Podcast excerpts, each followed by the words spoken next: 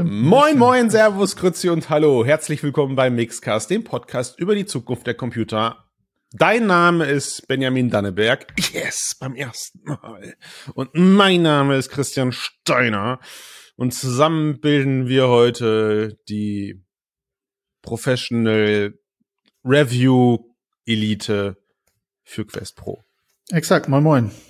Moin. Grüß dich, Ben. So, also, es bleibt monothematisch, liebe Zuhörer und Zuhörerinnen. Wir haben lange drauf gewartet, wir haben uns viel Zeit gelassen ähm, und haben uns beide die Mühe gemacht, uns ausgiebig die letzten Wochen seit Release mit Quest Pro zu befassen, um euch abseits der ganzen Hands-on und Reviews einfach mal ganz entspannt einen Monat nach Release damit zu versorgen, was ist das jetzt überhaupt? Ja, also alle Leute, die bereits ein Headset gekauft haben, die können jetzt hier drin bleiben und sich in ihrer Preisausgabe entweder bestätigt oder nicht bestätigt fühlen. Also zum Wohlfühlen sozusagen. Also alles klar, wenn, wenn die beiden Jungs sagen, das Gerät ist in dem Bereich gut und in dem Bereich nicht, da fühle ich mit einher. Und alle anderen Menschen, die noch kein Gerät haben, können äh, zumindest davon profitieren, dass sie so eine Art Kaufentscheidung heute bekommen. Ich würde aber, Ben, als, als Serviceleistung, weißt du, wir müssen ja auch an unsere, an unsere Hörenden denken, die vielleicht aus anderen Bereichen kommen, als die, in die das Gespräch sich heute entwickeln wird, würde ich sagen, kurze Serviceleistung am Anfang. Setz dich bitte mal in folgende Situation. Du bist nicht Ben von Mixed. Du bist kein Hardcore VR-Nerd. Tester. Danke sehr. Super. Ben meditiert. ist gut. Er lässt sich richtig drauf ein. Und du entscheidest dich, du musst dich jetzt entscheiden, dir ein VR-Headset zu kaufen. Du bist noch nicht in dieser VR-Branche, du bist noch nicht in Virtual Reality angekommen. Würdest du dir Quest Pro kaufen? Nein. Gut, die Antwort überrascht Fall. jetzt aber massiv. So, wir machen, wir, wir, wir drehen die, wir drehen die Schraube eine, eine Etage höher. Du hast schon eine Menge Headsets bei dir zu Hause liegen, beschimpfst dich selber als VR-Enthusiast, aber du bist Gamer. Im Herzen bist du Gamer. Du liebst Sim-Racing, du liebst Flight Sims, du bist, wow, du kannst, also, wenn, wenn du VR spielst, Ben, dann nur vom Rechner, gestreamt in deine möglichst geile große Field of View taugliche PC VR Brille. Du zählst jeden Pixel und äh, Geld spielt für dich schon eine Rolle, aber untergeordnet. Also du kannst dir auch durchaus mal so eine Ausgabe leisten, 1800 Euro für ein Headset auszugeben. Würdest du dir diese Brille kaufen, Quest Pro? Nein. Das ist überraschend. Mensch, dieses Gespräch, in welche Richtung sich das entwickelt. Ich finde das tendenziös, aber mach weiter.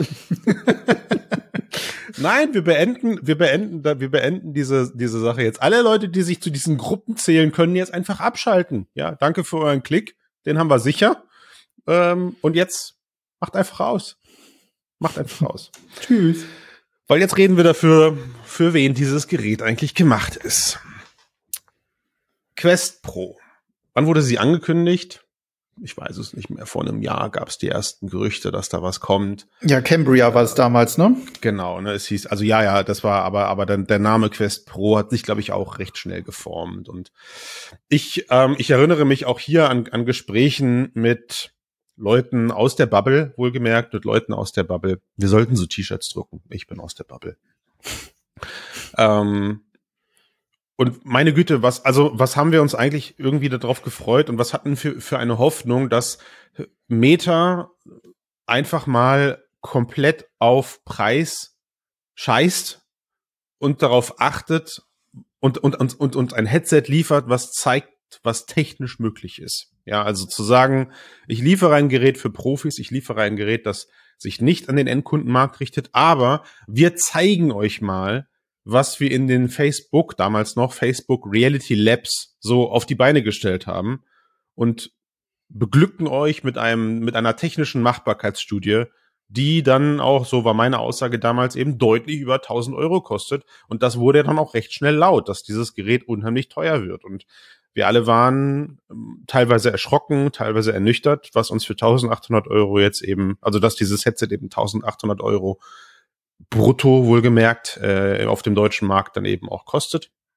oder bestellt über ausländische Versandhäuser, aber eben ähm, ganz regulär mit Rechnung und ausgewiesen, ausgewiesener Mehrwertsteuer lässt sich das Gerät ja jetzt dann doch kaufen. Und jetzt haben wir dieses Gerät beide in den Händen gehalten. Wir haben es beide ähm, ausgepackt. Ich habe es mir, wir haben es nicht geschenkt bekommen oder sonst irgendwas. Ganz wichtig vielleicht an der Stelle, ja, sondern wir mussten das von unserem eigenen Geld bezahlen. Und was war so dein erster Eindruck, als du dieses Gerät dann in den Händen halte, ge gehalten hast? Bist du, also was war dein Eindruck und bist du mit dieser Preiserwartung anders rangegangen?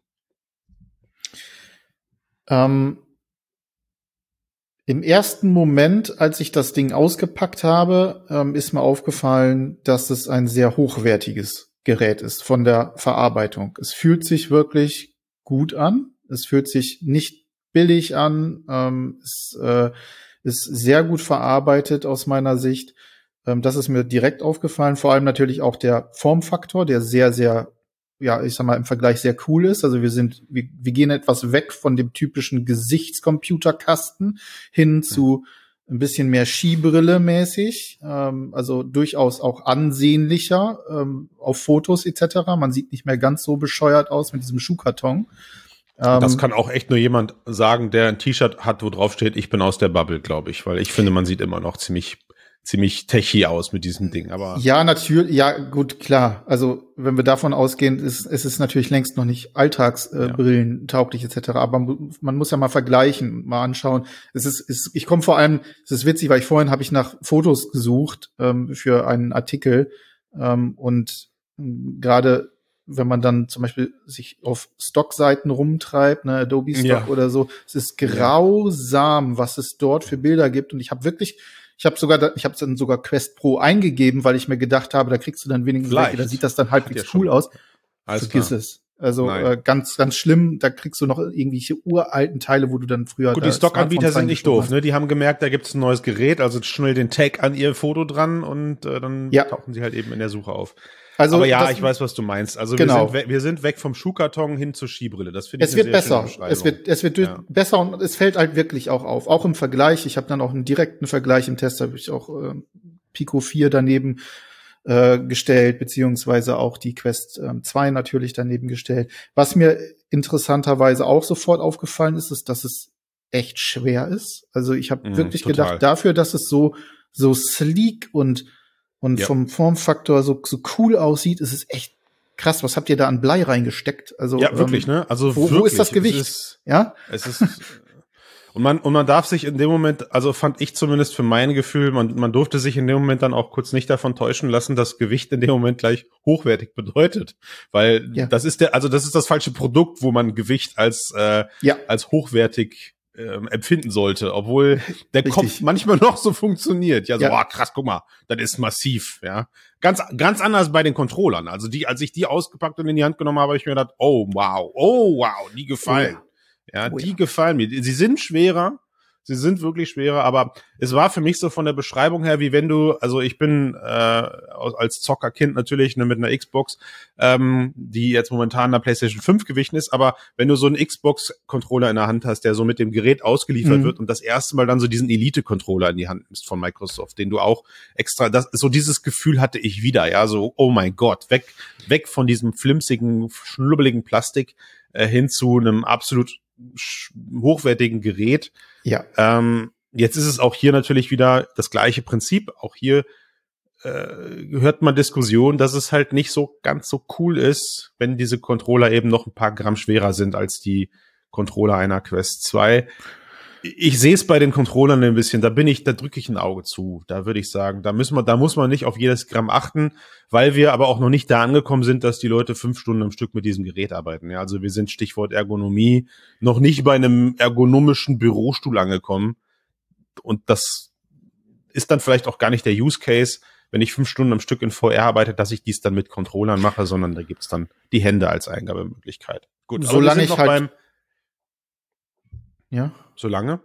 Solange ich halt Controller brauche, muss ich sagen, ähm, ist das natürlich eine grandiose Lösung. Also ne, auch wieder Ersteindruck, die Dinger in die Hand genommen habe, gedacht, wow, cool. Mhm. Ja, also noch bevor ich sie überhaupt angemacht habe, aber sie passen perfekt in diese Hände hier, ähm, die ich gerade in die Kamera halte.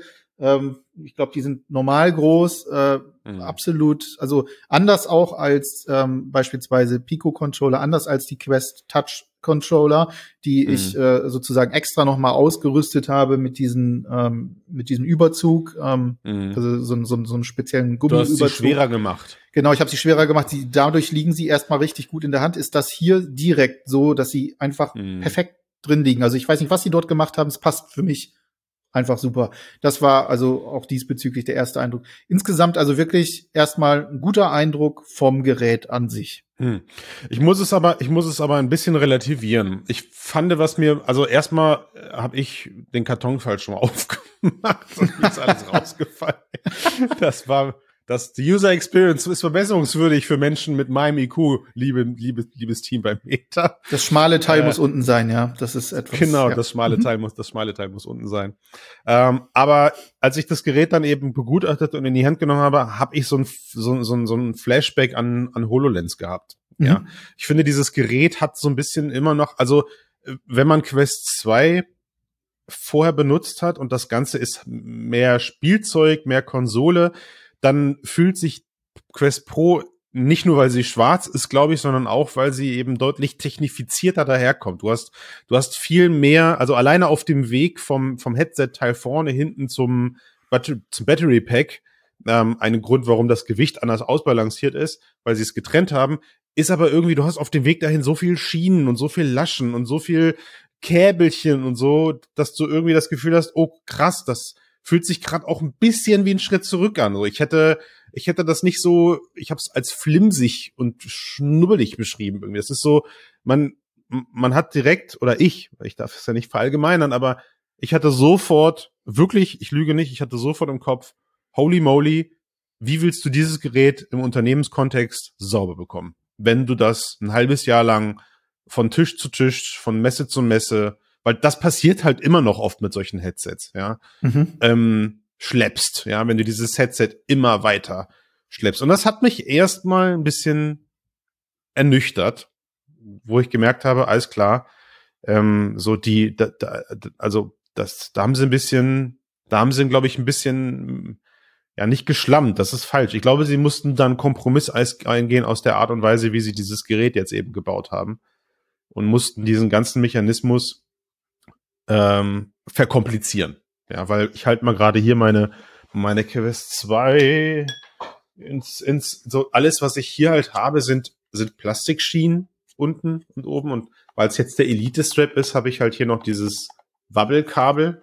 Das ist nicht cool, aber an sich ist das Teil so in, in wenigen Sekunden aus, abgemacht und ausgetauscht gegen was anderes. Ja.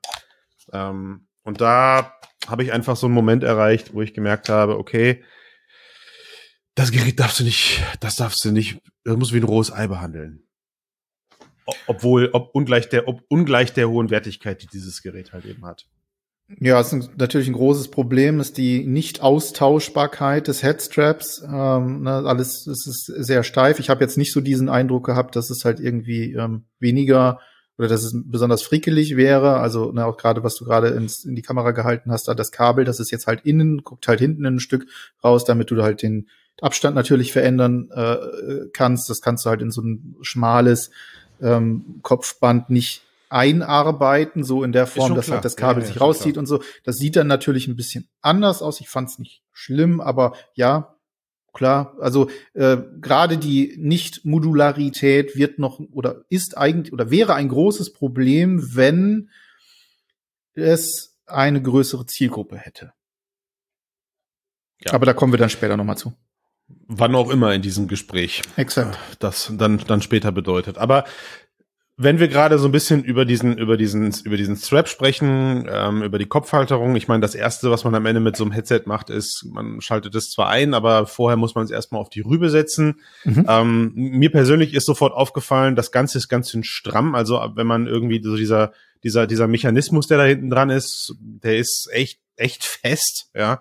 Ich versuche immer noch herauszufinden, warum. Meine Theorie geht gerade so ein bisschen in die Richtung. Auch hier wieder, für mich ist Quest Pro ein Single-User-Device. Ja, also das ist, wenn ich mir die kaufe oder wenn ein Unternehmen die kauft, dann ist das mein Gerät. So, die, die liegt an meinem Schreibtisch und ich benutze die irgendwie produktiv. Ich entwickle damit, ich entwickle dafür, ich, ich nutze sie irgendwie zum Sculpting oder sowas. Und ich habe das Gefühl, dieser Strap vermittelt mir den Eindruck, stell mich einmal ein und dann kannst du mich so aus, also die Quest kann ja so ein bisschen auseinandergezogen werden, aber irgendwie fühlt sich das auch nicht richtig an, weißt du, was ich meine? Also, mhm. wenn das so nach dem Motto einmal einstellen und dann einmal kurz diesen Zugmechanismus abziehen, loslassen äh, und die snippt halt eben in perfekter Form an deinen Kopf. Ich weiß nicht, ob das das Ziel von Meta ist. Ähm, wer weiß, was wir da in, in Zukunft noch an, an Lehrvideos oder sowas bekommen. Wir finden ja jetzt momentan auch immer noch neue, gibt ja jetzt immer noch neue Funktionen, die an der Brille im, im Internet erkannt werden. Ähm, hat für dich die Brille sofort gesessen? Weil das ist halt ein großer Punkt bei einer VR, bei einem Gesichtscomputer. Ja? Das Wort Gesicht bedeutet, das Teil muss passen und möglich, möglichst bequem. Ich hatte, ich brauchte einen Moment, um mich daran zu gewöhnen, dass diese äh, XR-Brille eigentlich ähm, keine, mhm. keine typische VR-Brille mehr in dem Sinne ist, dass sie verschiedene Fixpunkte im Gesicht hat oder einmal drum um, um die Augen herum, oberhalb der mhm. Wangen überall Fixpunkte hat. Die einzigen oder der einzige Fixpunkt, den es jetzt noch gibt, das ist ein schmaler Bereich oben mhm. auf der Stirn. Das heißt, mhm. ähm, man legt es sozusagen auf und je nachdem, da kommen wir dann auch gleich zum Problem, na, gerade bei mir, ich habe eine etwas höhere Stirn, ähm, ja. da ist auch der Winkel, der ist auch ebenfalls nicht einstellbar ähm, von ja, diesem total Gesichts, von dieser Gesichtshalterung, von diesem, ja. von dieser Auflage, die es oben auf der Stirn ja. gibt. Und die ist halt äh, also sehr schmal, auch sehr schlecht gepolstert aus meiner Sicht und, und, und ist und dies einzige, was es gibt, völlig unflexibel. Das heißt, man zieht es dann halt hinten fest, es liegt oben ja. auf. Ähm, wenn man es dann einmal raus hat, wie es dann aufgesetzt wird, das geht mhm. schon verhältnismäßig fix, aber man muss mhm. es halt einmal rauskriegen, dann funktioniert es ganz gut. Man muss trotzdem aber eben, wie du schon gesagt hast, immer vorne auch dran ziehen, es zurechtdrücken, bis es dann einmal gerade vor dem Gesicht hängt. Also ich hatte, ich hatte hier irgendwie echt und oder hab sie nach wie vor eigentlich die größten Bauchschmerzen, weil ich halt total hohe Erwartungen an diesen Tragekomfort dieser Brille hatte, weil es ja ein Businessgerät sein soll und weil es ja sich ja eben auch an eine möglichst dauerhafte oder längere Nutzung eben richtet. Und ich hatte beim ersten Aufsetzen das Gefühl, diese, wie du es auch beschrieben hast gerade, diese absolut unflexible, kleine und auch recht harte Stirnplatte vorne, die gibt mir gerade vor, wie dieses Headset am Ende auf meinem Kopf sitzt. Und durch meine, durch, ich habe, ich habe, glaube ich, das ähnliche Problem wie du, würde ich es beschreiben, weil bei mir saß die Brille am Ende äh, diagonal vor dem Auge. Also ich habe dann quasi, ich habe diese diesen Momentum, ich habe es dann einfach mal umgedreht. Ich habe gesagt, okay, nicht ich presse mir jetzt die Brille so auf den Kopf, dass sie gerade ist, sondern ich versuche jetzt mal mit dieser Stirnplatte oben zu fühlen, wie die Brille mich sie, sich gerne auf meinen Kopf setzen möchte. Weißt du, was ich meine? Ne? Mhm. Ne? Und irgendwie bin ich dann zu einem Punkt gekommen, wo ich diese Brille von hinten, also sie war bei mir eher, eher so am oberen Kopfbereich dann fixiert und ging dann von hinten abwärts Richtung Stirn und entsprechend lag halt dann vorne das Gerät leicht, leicht, leicht angewinkelt, nach unten angewinkelt vor meinen Augen. Hm. Und das habe ich erstmal so akzeptiert. Ich dachte mir dann, okay. hm, seltsam, aber es ist bequem, ja. Und ähm, die Brille ließ sich so auch benutzen, bis ich dann irgendwann Eye on Face Tracking ausprobiert hatte. Dann, wollte dann wollte sie, dass ich sie neu aufsetze, bis ich dann irgendwann wieder bei dem Punkt kam, wo sie dann tatsächlich eben in, in horizontaler Linie auf meinem Kopf saß, die, ähm, die der Frontbereich entsprechend vertikal saß. Aber also hier kommt schon fast einer meiner größten Enttäuschungen, die diese Brille mit sich bringt. Ich finde sie verdammt unbequem. Sowohl als auch. Ja, ich finde sie teilweise sehr bequem. Also es gibt, äh, wenn sie einmal bei mir richtig sitzt und wenn ich sie nicht zu fest angezogen habe, dann kann ich sie eine ganze ja. Weile tragen. Ähm, ja. bis dann irgendwann dieses Gefühl, also dieser, dieser Druck auf diese Stirnpartie sehr hoch wird. Also ja, das hat ja, dann ja, zum Beispiel, also wenn ich zum Beispiel sitze und ich habe dann zum Beispiel Immersed ausprobiert, also mit verschiedenen ähm, virtuellen Monitoren und sitze dann halt so an meinem Schreibtisch hier und äh, schaue dann auch viel nach oben, also oberhalb meiner großen physischen Monitore sind dann ne, die virtuellen. Wenn du dann so hoch guckst, dann merkst du halt ganz deutlich, wie sich der Druck dadurch, dass es halt auch so schwer ist, sehr stark erhöht. Und das Problem hier ist ganz einfach, dass es wirklich dadurch, dass diese Auflagefläche so gering ist, ein so hoher Druck ausgeübt wird, dass da wirklich das Blut aus der Stirnpartie gedrückt wird. Und das ist, ähm, also die, ne, wir kennen das von, von früher, auch von früheren Headsets. Man hat dann dieses VR-Gesicht. Und das hast du hier bei, auch. Das ist die absolute VR-Stirn. Total. Ähm, total. Ja, du leuchtest. Deformiert. Genau, das heißt also wie so, wie so richtig knallrote äh, ähm, Abdrücke äh, auf der Stirn. Das ist schon ziemlich ja. krass. Ähm, das, ich glaube, das ist eine sehr, sehr schwierige Geschichte, da diese Brille sehr offen gebaut ist. Ne? Also sie hängt ähnlich, vielleicht auch wie man es von der Lynx zum Beispiel kennt, die hängt also vor dem Gesicht eigentlich mehr, hat eben wie gesagt mhm. keine keine ähm, Fixpunkte, ist rechts und äh, unten offen. Warum? Kommen wir gleich noch zu. Das hat auch was mit dieser, ja. mit der neuen, mit dem, mit, mit dem Mixed Reality Konzept zu tun.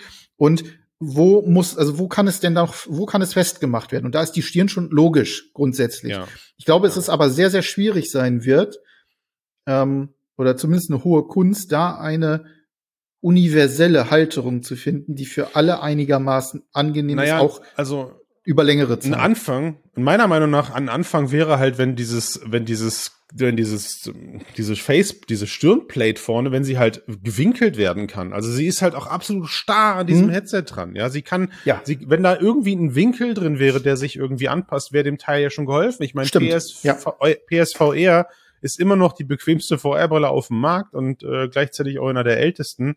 Ähm, ich habe immer mal wieder gehört, dass es da auch Patentstreite gab mit dieser, mit dieser Art und Weise, wie sie diese Halterung produziert haben, aber egal, blenden wir das gerade mal aus. Ähm, und und selbst die, also selbst Rift S hatte eine Stirnhalterung, die okay war, ja. Du hattest mhm. aufgrund des, aufgrund der Monstrosität, die die Rift S am Ende war, dann dadurch andere Probleme, weil auch das geht eben bei mir eben mit einher. Du hast gerade gesagt, wenn man es ein bisschen leichter macht. Also holy moly, was habe ich über Stirnbügel schätzen gelernt seit Quest Pro? Also diese, diese Stirnlappen, diese, diese wirklich einfach nur teilweise sehr Stofffetzen, wie du sie bei einer, bei einem Elite-Strap bei der Quest 2 hast oder auch bei, bei, bei anderen VR-Brillen eben, ähm, wie viel Gewicht der auf, auf den Kopf, auf das, auf die Kopf, auf den Kopfbereich oben verlagert und mhm. wie viel Sicherheit oder wie viel mehr Stabilität es der Brille eben auch gibt, sie am Herunterrutschen zu verhindern, ist mir erst klar geworden, als ich mit Quest Pro wieder rumspielen musste, weil wenn ich sie zu locker mache und anfange, sie eben auf natürliche Art und Weise zu benutzen, habe ich das Gefühl, dieses Teil schlenkert vorne immer so mit. Ja, also es ist mhm. dann irgendwie, fühlt sich viel mehr wie ein Fremdkörper an, als wie ein Teil meines ja, Gesichts. Also so soll es ja eigentlich auch sein bei einer VR-Brille, ne, die ich natürlich benutze. Also will heißen, gerade so bei Links- und Rechtsbewegungen äh, habe ich dann irgendwie gemerkt, wie dieses Headset halt da vorne hin und her schlackert. Ergo habe ich den Schraubstock enger gedreht. Ergo hatte ich nach einer halben Stunde halt weniger Blut in der Stirn als vorher und hatte dann tatsächlich beim Ausziehen auch mm, amüsant vom Spiegel festgestellt, wo ich dachte, alles klar, das ist das VR-Face, gibt's jetzt nur mit anderem Muster. Ne? Also es ist nicht weg. Und um das abzuschließen von meiner Seite aus, ähm, ganz, ganz große Enttäuschung und ich, ich nehme da ein Fazit vorweg. Für mich darf es für zukünftige VR-Brillen nicht sein, dass man den Headstrap nicht austauschen kann. Ja. Weil also, es wurden jetzt, also mir wurden sämtliche Optionen jetzt genommen, dieses Gerät auf einfache Art und Weise zu modden. Ja, liebe Community, ich weiß, ihr seid schon fleißig dran, eure 3D-Drucker laufen heiß. Und ich sehe auch schon erste Modifikationen, um Überkopfbügel oder Überkopfbänder oder sowas links und rechts an diese Brillen dran zu klippen.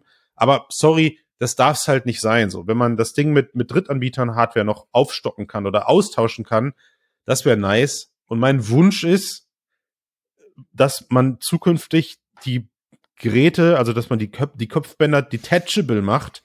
Und auch wenn die Batterie im Nacken ist, kann ich halt irgendwie über Pogo-Pins oder so an der Seite dann eben das Headstrap da dran klemmen und an, also ich meine, Ma Magnetladestecker sind jetzt, sind jetzt schon weit verbreitet. Weißt du, was ich meine, Ben?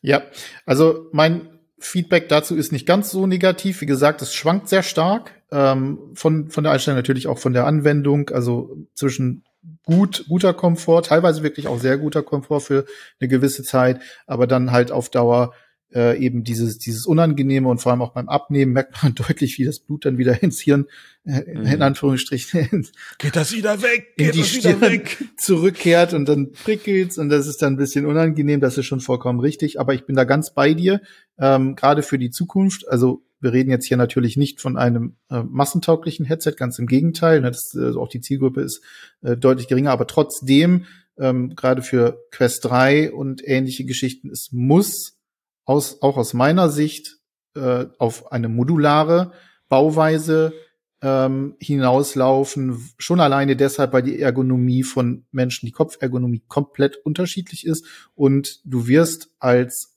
Hersteller nicht in der Lage sein, allen den perfekten ähm, Headstrap zu bauen, die, die, den perfekten Sitz, das perfekte Gesichtsmaske äh, und die perfekte Halterung. Und dementsprechend mhm. ist es immer gut, wenn man einfach die Option lässt, dass Third-Party ähm, äh, dort reinspringen können und wie man es ja auch bei der Quest 2 sieht, ob das nun zum Beispiel Bobo VR ist oder ähnliche Sachen, die da teilweise wirklich sehr gute ähm, Headstraps gebastelt haben, die man sich dann nutzen kann. Das, das muss, das muss sein. Darüber hinaus gibt's ja übrigens dann auch noch andere Möglichkeiten, die ich, wo ich nicht so ganz verstehe, warum man das nicht schon früher gemacht hat. Ja, gerade auch so Battery Pack am Hinterkopf etc. austauschbar. Der eine sagt mhm. vielleicht, ich möchte vielleicht ein größeres haben, das ist vielleicht hinten ein bisschen schwerer oder ähnliches. Also einfach Sachen, dass ich die Möglichkeit habe, das zu individualisieren, weil VR und VR-Brille ist individuell und eben ne, muss ich individuell an meinen meinen Kopf, an meine an, an die an die an die Breite meines Gesichts Höhe, Tiefe anpassen können. Und das schaffst du nur, indem du halt die Möglichkeit äh, auf Individualisierung zulässt. Zustimmung, wir haben, wir haben festgestellt, wir stimmen uns zu, wir stimmen uns nicht zu. Was die Kopfhaltung angeht, ist halt auch ein wichtiger Punkt. Ne? Deswegen darf man sich da auch gerne mal ein bisschen Zeit lassen. Ebenso wichtig ist natürlich dann der Moment, wenn das Headset mal eingeschaltet wird.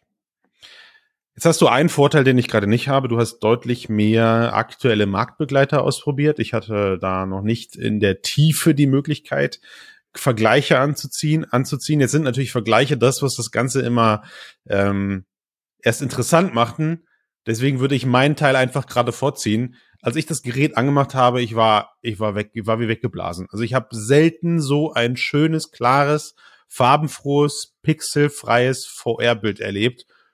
Und das war das erste Mal, wo ich mich einfach gefreut habe, dass ich mir diese Brille gekauft habe, weil ich dachte, okay, cool, das sind sie jetzt, Pancake-Linsen, das ist es jetzt, Local Dimming LED Screens.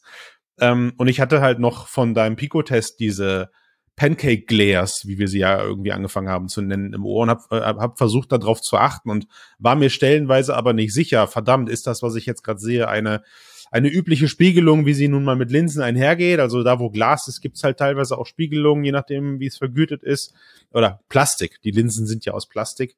Mhm. Ähm, und als ich dann aber noch diese, diese, diese Blocke an den Seiten drauf gemacht habe, habe ich gemerkt, okay, sie werden weniger. Also, wenn mir klar ist, kann auch gerade einfach streulicht sein. Ich habe es nicht gefunden. Ich habe es ich hab's nicht gefunden. Erst als ich wirklich keine. mir eine mir eine Szene, ja, ja. okay, ich habe also als ich mir eine Szene aufgerufen habe, wo äh, ich mir extra schwarze Szene, weiße Schrift gebaut habe, habe ich gemerkt, äh, ich, ich sehe halt noch so ein bisschen diesen Linsenstrahl, also ich würde sagen, so eine Art God-Ray würde ich, würde ich schon irgendwo noch beschreiben, aber ganz minimal halt. Ähm, und bin jetzt echt an einem Punkt angekommen, wo ich gesagt habe, also ich bin total zufrieden, wie dieses Bild aussieht. Wie ist das für dich als jemand, der jetzt deutlich mehr Headsets auch vorüber hatte? Ähm, aufgesetzt, angemacht ähm, und das erste, was ich gesehen habe, war auch in dem Meta-Logo sofort das Fliegengitter. Das ist Nein, sehr interessant. Jetzt zähl doch bin, kein. Doch, ich bin, ähm, ich bin dafür auch hart kritisiert worden bei der Pico 4, weil mir dort ebenfalls das Fliegengitter ganz unglaublich stark aufgefallen ist. Junge, was hast äh, du für Adleraugen? Dort äh, eigentlich überhaupt gar keine. Deswegen hat es mich auch selbst sehr überrascht und auch jetzt gerade bei der Pro auch wieder sehr überrascht. Der Unterschied zwischen Pico 4 und äh, der Quest Pro bei dem Fliegengitter ist ganz einfach, dass bei mir die Pico 4 ein sehr ungleichmäßiges Fliegengitter hatte. Ähm, mhm. Ich habe es auch im Test geschrieben. Dort sind bei mir Löcher drin gewesen, was dazu geführt hat, dass ich die ganze Zeit wirklich immer dieses Gefühl hatte, ich gucke durch ein nicht homogenes ähm, echtes Fliegengitter. Bei der Quest ja. Pro ist es mir auch sofort aufgefallen. Ich glaube, ähm, es hat etwas damit zu tun, dass einfach die äh, neue Linsenbauart da, durch die Klarheit das mhm. hervorhebt. Also mhm. wenn ich es vergleiche mit Quest 2 beispielsweise, ne, du hast Fresnel-Linsen, du hast mhm. eben ähm, God Rays, du hast Glare etc., was alles so ein mhm. bisschen überdeckend auch wirkt im mhm. Gesamteindruck. Ähm, hier habe ich das überhaupt nicht mehr. Ähm, mhm. wir kommen auch gleich noch mal auf den Sweet Spot äh, zu sprechen. Das ganze Bild ist komplett klar und dadurch sind kleine Unregelmäßigkeiten und ein, ein Fliegengitter ist eine Unregelmäßigkeit, auch wenn sie mhm. im Falle der Quest Pro eine homogene Unregelmäßigkeit ist, ja. deutlich mehr zum Tragen. Hat natürlich ähm, keinen weiteren Einfluss in diesem Fall auf mich gehabt, weil ich mich recht schnell dran gew gewöhnen konnte, weil es eben homogen ist. Das ist, ne? Das homogen wenn es immer das Gleiche ist, äh, dann ganz schnell kannst du es ignorieren, aber das war der erste, der allererste Eindruck, witzigerweise. Okay, also liebe, liebe, liebe Hörenden und Hörer, da haben wir es gerade. Also ich, ich, wir müssen das kurz besprechen, Ben, weil ich habe ja. Also entweder ist also entweder ich habe jetzt gerade ein bisschen Angst, dass ich vielleicht auch eine Brille brauche, weil du bist Brillenträger, ich nicht. Ich, ich sehe kein Fliegengitter. Also ich, ich werde jetzt natürlich nachher nochmal drauf achten, aber ich, so sehr ich mich auch anstrenge, ich bin unfähig, bei dieser Brille ein Fliegengitter zu erkennen. Mhm. Ähm, das macht es natürlich spannend, weil auf Pico 4 werde ich jetzt bald Zugriff haben, dass ich da mal gucken kann, wie ich das denn da wahrnehme. Aber ich, also ich lüge nicht, Ben, wenn wir einfach in dem Moment gerade mal wirklich festhalten müssen, wie entscheidend die eigenen Augen sind. Ja, ja so ja, du, ja. ich meine, du hast halt auch eine Brille auf und wenn diese, wenn wenn du diese Brille als Lupe beschreibst, dann, und sie machen deine Augen nur mehr besser. Ja, es ist, pass auf, ich mach, ich, ich mach's daran fest. Vielleicht ist das ein guter Punkt. Ich war letztens mit meinem Schwager äh, unterwegs. Ähm, und der sagte, der guckt dann in den Himmel und sagte, Mann, sind hier viele Sterne. Und ich sag, willst du mich verarschen? und er sagte, doch wirklich, hier sind super viele Sterne. Und dann ja. habe ich nach oben geguckt und gesagt, hier sind keine einzigen Sterne, ne? also nicht viele. Und er ist Brillenträger, ich nicht. Also vielleicht macht diese Brille eben deine Augen zu dem, was Augen normalerweise leisten können. Und ich, ich, ich und viele anderen Hörer und Hörerinnen, Leser und Leserinnen wissen es einfach nicht. Ja, und deswegen haben wir diese Fliegengitter-Diskussion. Who knows? Ist an der Stelle natürlich nicht kriegsentscheidend, ganz klar. Ähm, vor allem, wenn du es nicht siehst, umso besser. Ja, also ja. ich sag's jetzt einfach nur, weil es eben wirklich das war, was ich auch, auch, persönlich witzig finde, dass mir das plötzlich wieder auffällt und ich schieb's halt wirklich auf diese unglaubliche Klarheit der Brillen, äh, der, der Linsen ähm, mhm. und des Displays. Und da kommen wir auch zu dem, was du gesagt hast, und das ist dann der zweite Eindruck gewesen, als dann alles gestartet ist. Ähm, unfassbar gutes Bild. Unfassbar mhm. gutes Bild der, das Witzige daran ist ja, dass die Auflösung sogar minimal geringer ist als die der Quest mhm. 2 mhm. und trotzdem sind ist der der Bildeindruck, die der Kontrast, die Farben, die Helligkeit, die ist so satt. Ich habe danach auch mehrfach die Quest 2 aufgesetzt und habe mir gedacht, boah, nö, nö, komm, nö, ja, ich gehe wieder zurück. Ne, ist einfach ey, geil dort Total. Es ist einfach geil, Total. da reinzugucken und zu sagen, ja, boah, was für ein schönes Bild.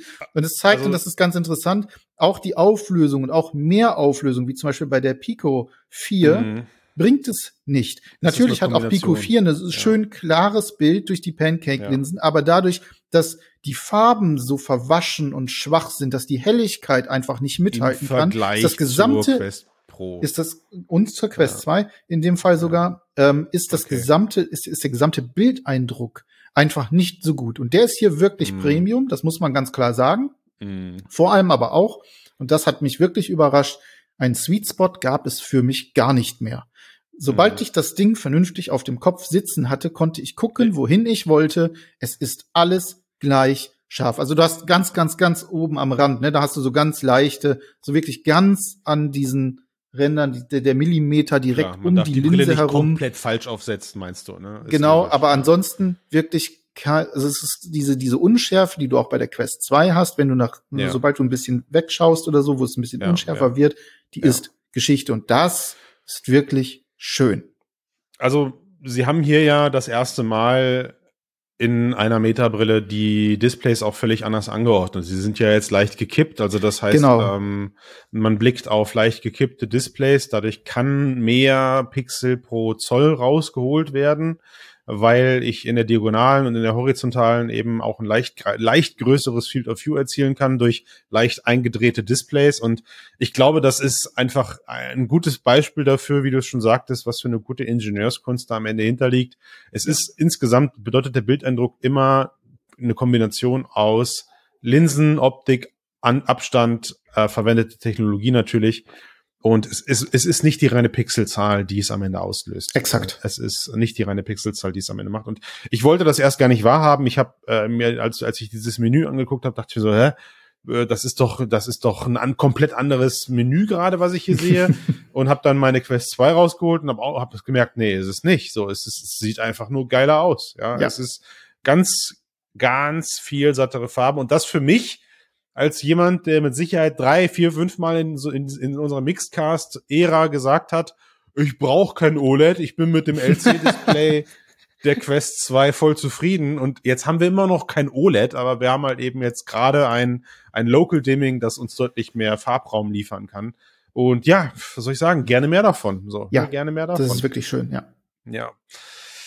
Gut, also ich meine, wir haben festgestellt, die, die Optik ist top. Ähm, die Linsen, ich, wow, also ich bin ein Riesenfan von Pancake-Linsen geworden mit diesem Gerät und äh, ich, wie gesagt, ich freue mich tatsächlich auch. Gut verarbeitete, müssen wir dazu sagen, ne? Also das Ghosting okay, hat viel ich mit der Verarbeitung natürlich zu tun. noch. Ja, ich freue ja. mich, Pico noch in die Hände zu bekommen, um da einfach mal einen Vergleich zu erhalten, wie du ihn beschreibst. Ähm, die nächsten Brillen sollen voraussichtlich eh alle mit Pancake kommen. Ja, es ist jetzt der neue Goldstandard, also auch die geleakten Informationen, die man rund um neues HTC, rund um die neue HTC-Brille bekommt, ähm, haben, haben, haben Pancake-Linsen. Ah, da, daraus sticht natürlich Lynx, als Lynx unterwegs war mit ihrer diamantförmigen Linse. Da war das noch das Nonplusultra. Jetzt ist es langsam ein bisschen aus, outdated, aber hey, who knows? Wer weiß, was uns damit äh, bevorsteht. Wie würdest du denn jetzt die, die Reise in unserer, in unserem Review hier weiter, weiter bestreiten, weiter beschreiten? Also würdest du sagen, man, man ist jetzt schon an dem Punkt, wo wir über das, man, man hat die Brille auf und hat sie angemacht, äh, über das eigentlich mit größte neue Feature sprechen muss, oder? Der müssen, Punkt ist erreicht, ne? Ja, müssen wir aus dem Grunde, weil also natürlich Einstellungen etc. pp, das ist alles ja. relativ gleich wie Quest, also wirklich, also Software und so weiter und so fort, ist alles gut. Ähm, ja. Der zweite Punkt oder das oder mit eines der größten Features ist halt einfach diese diese Mixed Reality ähm, Sicht, also die Pass-Through AR Sicht, die hat man natürlich auch relativ am Anfang. Wir sind jetzt natürlich auf die Bildqualität an sich eingegangen, aber wenn ja. du ganz am Anfang dein Spielfeld einstellst, ist das erste, was dir ins Gesicht springt, natürlich die Farbdurchsicht anstelle von der schwarz-weißen monochrom äh, Durchsicht der Quest 2. Ja. Mein erster Eindruck, Ben, ich konnte die Enttäuschung der Menschen draußen verstehen. ähm, ich, ich sitze, wie, wie man es hier jetzt auch beim Casten sieht, du ja auch, ich sitze in einem sehr hellen Raum. Äh, ich habe eine Fensterfront, das heißt also, ich habe sehr fiese Lichtverhältnisse für Kameratechnologien. Und sobald man das erste Mal in diesem Farb-Pass-Through ist, bekommt man unweigerlich zu spüren, dass das dass man gerade sich im Inneren einer Kamera befindet. Warum? Meine Fensterfront war hell überbelichtet. Ich konnte nichts erkennen, während der andere Bereich meines Raums fast schon unterbelichtet dunkel erschien. Und erst als ich mich entweder nur dem Fenster oder nur dem dunklen Bereich meines Zimmers zugedreht habe, habe ich gesehen, wie die Blenden und der Weißabgleich dieser Brille eben reagiert, den, die, die Helligkeit des Raums anpasst. Und spätestens am selben Abend, als ich das Ganze nochmal ausprobiert habe, habe ich dann auch sowas wie ISO-Körnung einmal mitbekommen. Und das war für ein Punkt, das war für mich so ein Moment, wo ich gemerkt habe, also wir, wir kommen gleich zu all den tollen Sachen an diesem Pass-Through-Modus. Keine Sorge, liebe Hörerinnen und Hörer, aber es war der Moment, wo ich für mich verstanden habe, ja, ich, ich kann verstehen, warum die Bilder, die man im Vorfeld gesehen hat, die, die Videos, ja, es ist auch hier wieder die Magie eines Videos lässt sich eben, ist eine andere, als wenn ich das dann eben selber ausprobiere. Und ich, ich konnte die falsche Erwartungshaltung der Menschen nachvollziehen.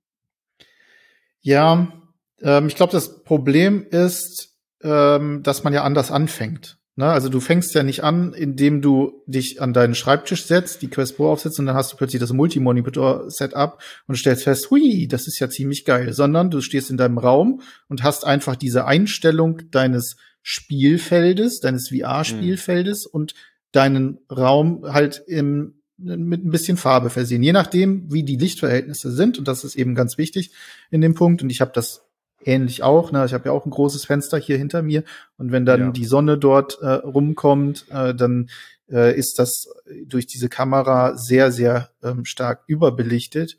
Ähm, habe das also auch äh, in der Form. Aber für mich war ein anderer Punkt entscheidend. Und zwar die Erfahrung mit der Pico 4, die ich vorher gemacht yes. hatte. Ja. Und ich habe vorher, äh, und das ist äh, das Problem mit der Pico 4 ist eben, dass es, du hast diese einzelne Farbkamera, du hast mhm. kein stereoskopisches Bild, ähm, sondern mhm. eher so ein, so ein mehr Fisheye-mäßiges Bild. Mhm. Das heißt, die Tiefendarstellung ist absolut nicht korrekt. Und mhm der Unterschied ist hier Tag und Nacht. Du gehst rein mhm. in die Quest Pro, siehst dein Zimmer und hast wirklich, egal was du auch anfasst, egal was du tust, ja. es ist ja. perfekt genau da, wo deine, wo die Entfernung es dir sagt. Du kannst mit allem ja. sauber interagieren und das macht einen ganz anderen Unterschied. Das heißt nicht, dass das nicht auch Schwächen hat, kommen wir gleich noch zu, äh, hat jede Menge Schwächen natürlich auch, du hast gerade gesagt, die Körnung, die Auflösung der Kameras ähm, ist Mist, also die muss noch deutlich, deutlich besser werden, damit das irgendwann mal produktiv wird. Aber ähm, im ersten Blick hat mir super gut gefallen, dass ich eben dies, das Zimmer in Farbe gesehen habe. Das ist das eine. Und das mhm. zweite, rechts und links in der Lücke, die sich ne, in dem peripheren Sichtfeld, das halt in die Realität geht, ja. eine absolute Übereinstimmung mit allem hatte. Das ist der Hammer, Und es hat sich angefühlt, Ey, als wäre es normal. Und ja, das ja, fand ich super. Also den, den, ich habe ja, ich bin ja nicht verseucht durch den Fishbowl-Effekt, den du bei Pico beschrieben hast, aber ich hatte ihn auch da immer noch im Kopf, ne, und habe mir halt überlegt, okay, ähm, und habe sehr darauf geachtet, wie jetzt diese Räumlichkeit für mich eben erstrahlt. Und ich habe tatsächlich, ich habe es erstmal als so natürlich hingenommen, dass das Ganze 3D ist, dass ich einen Moment brauchte, um darüber nachzudenken, was hier gerade für eine Magie passiert. Ja, ja. also was für eine technologische Software-Meisterleistung gerade dafür sorgt, mir aus diesen gesamten Kamerabildern, die ich aus dieser Brille ja aus verschiedenen Richtungen bekomme, plus eine Kamera, die einen Farbwert verwendet, dass mir daraus ein, ein, ein doppeltes Bild für meine beiden Augen äh, produziert wird, das am Ende zu einem stereoskopischen Bildeindruck für mich führt. Und, und genau jetzt kommt der Teil dazu, und bei mir dafür gesorgt hat, dass wenn ich Bock hatte und mich darauf eingelassen habe, ich diese Brille nahezu vergessen konnte. Ja, und das war, exakt. das war ein Moment, wo ich gemerkt habe, oh ja. mein Gott, da möchte ich gerne mehr von. Also dieser, dieser absichtliche Moment, mein, mein Arm aus dem peripheren Sichtfeld, also ich sehe ihn noch ohne VR-Brille, langsam in das Bild, in das Pass-Through-Bild der VR-Brille zu schieben und zu spüren, dass, dass mein Arm nach wie vor den gleichen Winkel, die gleiche Länge besitzt, wie ich ihn als Mensch in der Realität wahrnehme, das war für mich der Moment, wo ich gemerkt habe, oh meine Güte, das möchte ich nur noch so haben, bitte. Ja, das, ja bitte, bitte. Und auch hier wieder, sobald man dann, man meckert ganz kurz, man denkt sich, na, sieht nicht ganz so geil aus, wie ich dachte. Dann setzt man die Quest 2 aus und denkt sich, alles klar, ich habe nichts gesagt, so, ich möchte, es ist, äh, es ist doch, äh, es ist doch ein Ticken schärfer als von der Quest 2. Ja, ja. Es, ist, es ist nicht nur das Pass-Through-Bild der Quest 2 mit Farbe. Und ja, wir können gerne jetzt, also so ehrlich müssen wir auch zu uns selber sein, ähm, ich kann mir durchaus vorstellen, dass Menschen mit dem Pico 4 Pass-Through ähm, ästhetisch besser leben können, weil nach allem, was ich gehört habe, man kann sein Smartphone-Display lesen, man kann sein Bildschirm ja. vielleicht noch so ein bisschen ablesen oder erahnen, ich weiß es nicht. Das ist bei das einer, geht, das ja. ist, das ist nicht möglich. Ja, das ist einfach mit der, mit der MetaQuest Pro ist das unmöglich, sein Smartphone-Display zu lesen. Selbst, selbst mit so Spielereien wie Licht aus, äh, dann habe ich mit der Helligkeit von meinem Smartphone gespielt, habe festgestellt, je dunkler es ist, umso besser ist es für die, für die Kamera der, der Quest Pro. Also das heißt, wenn man es super dunkel macht, hast du in VR das Gefühl, du hast ein hell beleuchtetes Display, weil, ey, am Ende guckt halt Technik auf Technik. Ne? Also das geht nicht. Und ich kann, wie gesagt, ich kann halt Menschen verstehen, die da irgendwie den Eindruck äh, gehabt haben, Sie sehen jetzt hier mit der ersten Iteration von so einem Pass-Through, Color, Color Pass-Through in 3D, in stereoskopischer Darstellung, sehen Sie etwas, was an einem perfekten, was dem perfekten Sichtfeld nahe kommt. Und das, da, also das ist schon ein bisschen dekadent, auch von mir selber. Das ist schon ein bisschen dekadent gewesen, davon auszugehen, dass das in der ersten Iteration der Fall wird, oder? Wir sind ein bisschen verwöhnt, glaube ich, so ein bisschen, äh, also wie schnell auch teilweise ähm, sich im VR-Bereich Dinge entwickelt haben, gerade mit der Quest 2, äh, ne, ja. gerade auch was äh, dort die äh, Unterstützung durch KI bei der beim Handtracking zum Beispiel angeht etc. Und man erwartet sehr schnell Wunderdinge. Ähm, wir sind hier und das hast du völlig klar gesagt und ganz richtig, ähm, das ist die erste Iteration einer solchen Mixed Reality Brille in dieser Form, mit diesem Sichtfeld, mit dieser, mit diesen Möglichkeiten.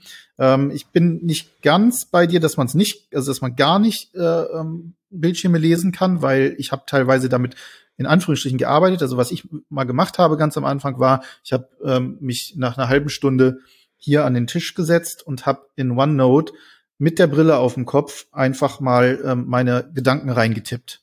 Mhm. Und ähm, man kann es sehen.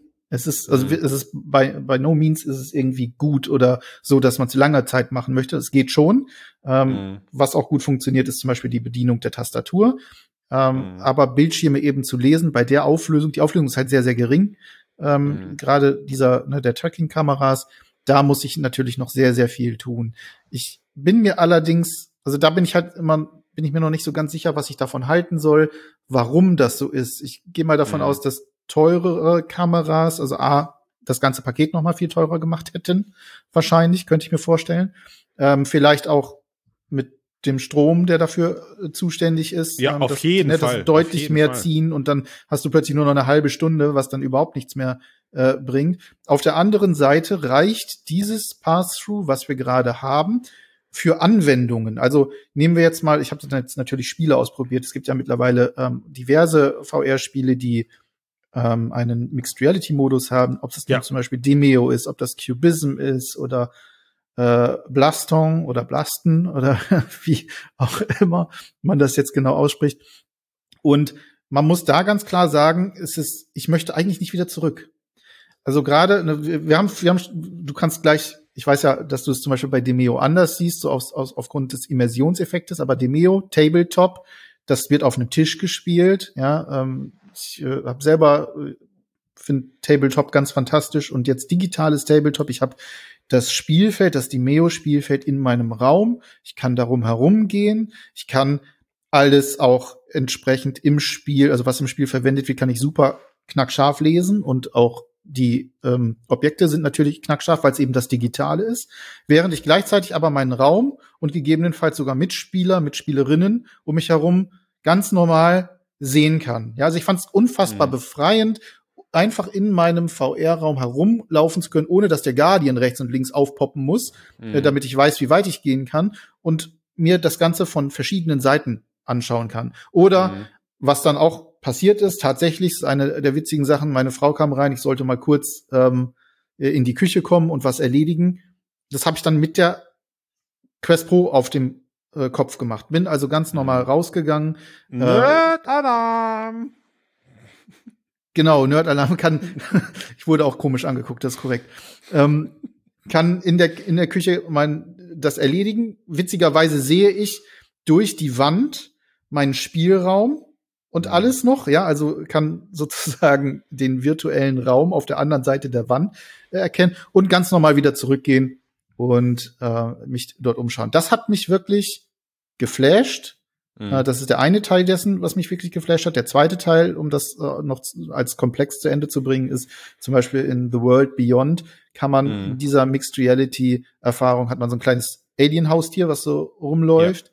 Finde ich ganz fantastisch, äh, gerade wenn man so die äh, Möbel eingezeichnet hat, ähm, wie es sich ja. drumherum bewegt wie ein richtiges Pet. Also es hat mich so ein bisschen erinnert so an die Tamagotchis, nur halt in richtig, also dass man jetzt im Prinzip äh, wirklich ein virtuelles Haustier da haben kann, ähm, das sich auch wirklich sehr, sehr realistisch in meine Welt einfügt. Und du hast die Möglichkeit, eben Wände zum Beispiel zu einem Portal oder komplett zu öffnen in eine äh, virtuelle Welt, was dafür sorgt, ja. dass du zwar in der Mitte deinen, deinen realen Raum hast, aber der wird plötzlich unendlich weit nach außen herum und mhm. die Möglichkeiten sind halt immens. Das muss ich sagen, war für mich noch mit der stärkste mhm. ähm, Wow-Effekt, den ich äh, vergleichen mhm. möchte mit ähm, meinem ersten VR-Erlebnis 2016 oder 2015, wo ich total weggeblasen war und gedacht habe, ja, das ist exakt das, was ich mal sehen, also was ich mir immer vorgestellt habe und jetzt sehe ich es selbst, jetzt kann ich es wirklich mit eigenen Augen ähm, erleben und vor allem auch jemand anderem zeigen. Ne? Ich habe es dann meiner mhm. Frau gezeigt, die dann ebenfalls gesagt hat, wow, total krass, total geil. Und da spielt dann wiederum das rein, was du vorhin gesagt hast. Ne? Man hat irgendwann in diesem äh, dann das Gefühl, dass diese, selbst diese Brille, die dann immer noch Schiefbrillen-Ausmaß hat, aber mit dem peripheren Sichtfeld etc., man vergisst sie teilweise einfach. Sie verschwindet, ja, ja. Sie, sie verschwindet also einfach ist, kurz. Und das, das ist das genau Gehirn, der, ja. Ja, das, das Gehirn der, tut einem da einen ganz, äh, er bringt einem da einen ganz dankbaren Dienst, ja, ja. in dem es das einfach akzeptiert und ähm, sich dann eben darüber wundert. Also ich, ich will nicht sagen, du bist leicht zu beeindrucken, aber in manchen Stellen stimme ich nicht ganz mit dem überein, was du gesagt hast, weil wie gesagt, ähm, für mich, für mich bleibt bei, bei all der Euphorie, die du gerade versprühst, bleibt für mich nochmal klar zu sagen, trotzdem ist das, was wir gerade hier haben, eine erste Iteration. Und ich würde sagen, es ist, weil wir, weil wir Quest Pro gerade auch ernsthaft als als B2B-Gerät oder als Business-Gerät meiner Meinung nach platzieren. Es richtet sich eben an Studios, an entwickelnde ähm, Personen, die äh, ja für die Mixed Reality Ära, die eben in Zukunft kommt, schon mal erste Software-Exemplare oder Software-Tests. Prototypen entwickeln wollen. Für die reicht das vollkommen aus. Ich persönlich bin aber weit weg davon, dass ich sage, okay, so wie es jetzt erscheint, so gut es technologisch gerade auch gelöst ist und so sehr ich das auch zu würdigen weiß, was uns technologisch da gerade ermöglicht würde, wurde, der Weg, um das einem Endkonsumenten zuzumuten, der ist, da ist noch da, da müssen wir noch ein bisschen was gehen. Also wenn das, Definitiv was wir stimme ich dir ganz, wenn, ganz und gar zu. Wenn, wenn ja. das, was wir gerade jetzt sehen, bedeutet, dass das technologisch die, die, die höchste Machbarkeitsstudie ist, um es ähm, kostengünstig in, einem, in eine Quest 3 zu setzen, dann wird die Enttäuschung groß sein, weil da der Konsument weniger ähm, sagen wir mal, objektiv unterwegs ist wie wir, ja. Ähm, und auch was du gerade beschrieben hast mit diesem Tamagotchi, äh, was dann dann im Raum geht. Da sind alles so Sachen bei, wo ich, wo ich so ein bisschen mit den Zähnen knusche, wenn du redest, weil ich sage, mh, hm, also ich erinnere mich an dieses Setup. Ja, du musst ins fünfte Untermenü gehen, dann kannst du deinen Raum erstmal dreidimensional vermessen. Also das ist kein Teil des Standard-Setups gewesen, sondern du musstest in die Raumvermessung gehen.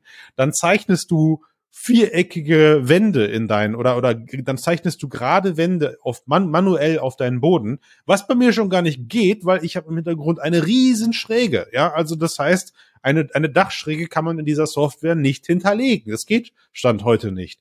Was überraschend ist, weil es glaube ich Dachwohnungen en masse gibt, aber egal. Ähm, und hinzu kam, dass ich danach dann eben meine Möbel manuell als Klötze nachbauen musste und man hier eben auch gemerkt hat, das Tracking ist sau gut, aber nach ein paar Minuten verschwimmen solche Klötze dann auch mal um Zentimeter. Ja, wir reden hier nicht um, um, um störende, um störende, aber was den Bildeindruck angeht, ist es bei mir eben, reicht es eben aus, um immersionsstörend zu sein. Und das habe ich alles schon mal besser gesehen mit der HoloLens. Ja, also eine HoloLens, die fünf Jahre alt ist, hat mir, was das, was da, was die Raumerkennung angeht, also wie so eine Art Seidentuch über mein Zimmer geschmissen. Ja, und dieses Seidentuch war dann das 3D-Mesh, wenn du so möchtest, das eine HoloLens mir dann eben als Entwickler zur Verfügung gestellt, um da jetzt Mixed Reality Anwendungen dran abzuhalten. Ja, Ben, das Sichtfeld ist natürlich ungleich lachhaft klein gewesen und der Bildeindruck, den du bei der beschriebenen Demo gerade hast mit diesem Tamagotchi, ähm, ist natürlich gigantisch geil. Ja, also wenn du dann in deinem Zimmer sitzt, hast dir einmal diese Mühe gemacht, sauber die Wände und die Decken und sowas auszumessen und du kannst auf deine Wohnzimmerwand klicken und das macht wusch und dahinter erstrahlt ein, ein, ein Traum, ein Traumwald das ist ein sehr cooler Moment. Und ich bin, ich bin willens genug, Ben, in, in äh, mich hineinzuversetzen, wie cool das zukünftig werden kann. Ja, also wie, wie cool sowas in Zukunft werden kann. Aber einer der größten Design-Fehlentscheidungen, die Meta zum jetzigen Standpunkt meiner Meinung nach gemacht hat, war, diesen Tiefensensor rauszuschmeißen. Weil ich glaube, das, was du gerade beschrieben hast, hätte mich noch viel mehr abgeholt, wenn ich mir als User nicht die Mühe hätte machen müssen, das minutiös selber einzuzeichnen. Das fand ich ein bisschen, das war nicht 1800 Euro Product Value.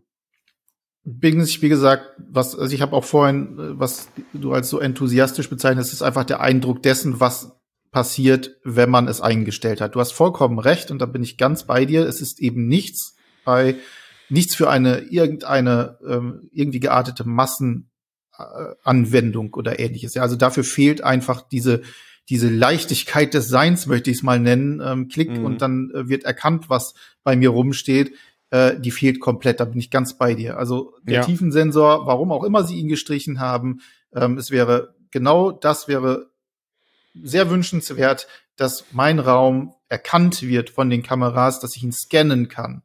Ja. Äh, warum auch immer sie das jetzt nicht gemacht haben. Ähm, das kann natürlich nicht so bleiben. Also auch die auch die nee. Anpassbarkeit ist natürlich mit mit äh, mit mit ähm, rechteckigen Formen arbeiten zu müssen. Ähm, funktioniert nicht gut. Also ich cool. habe hier zum Beispiel direkt ja. vor mir meinen Tisch, der ist so ein bisschen gebogen. Ne? Ja. Das krieg ich auf gar keinen Fall richtig hin. Ich muss dann zwei Rechtecke aneinander packen und dann habe ich aber die, die Rundung in der Mitte, die ist dann eben halt nicht korrekt. Das muss natürlich alles noch viel besser werden. Und natürlich haben wir, wir haben schon drüber geredet, eben Auflösung etc. Das sind Sachen, die sind noch längst nicht so weit, kann, dass wir damit produktiv arbeiten können. Das ist so. Vollkommen richtig. So. Man, man, man, kann, man kann hier an der Stelle einfach nur hoffen, dass Meta vielleicht einen ähnlichen Move macht, wie er gerade bei Tesla zu sehen ist, dass Tesla sagt, Mensch, wir wollen hier autonome Navigation, Fahrnavigation etablieren. Warum brauchen wir dafür eigentlich andere Sensoren? Der Mensch funktioniert auch mit zwei Augen und kriegt das hin.